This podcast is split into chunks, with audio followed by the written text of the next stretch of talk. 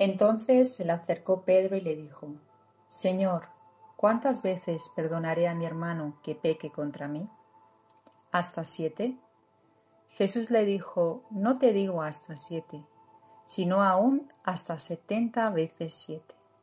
Mateo capítulo 18 versículo 21 y 22.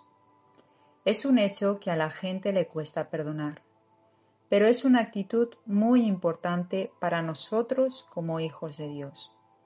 La falta de perdón los lastima a nosotros mismos y hace que nuestro corazón sea más insensible a la voz de Dios.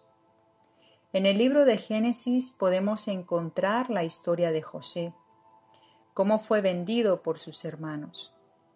Pero este mal que quisieron hacerle, Dios lo transformó en bien, ya que este joven pudo ser procesado e impulsado hacia el sueño que Dios le había dado. La decisión es de cada uno, pero muchas bendiciones estarán retenidas por la falta de perdón en nuestras vidas. El Señor es claro en su palabra cuando nos dice que tenemos que amar al prójimo. Y esto incluye también perdonarle. En Mateo 5 podemos encontrar las bienaventuranzas. Y una de ellas nos dice, Bienaventurados los misericordiosos, porque ellos alcanzarán misericordia.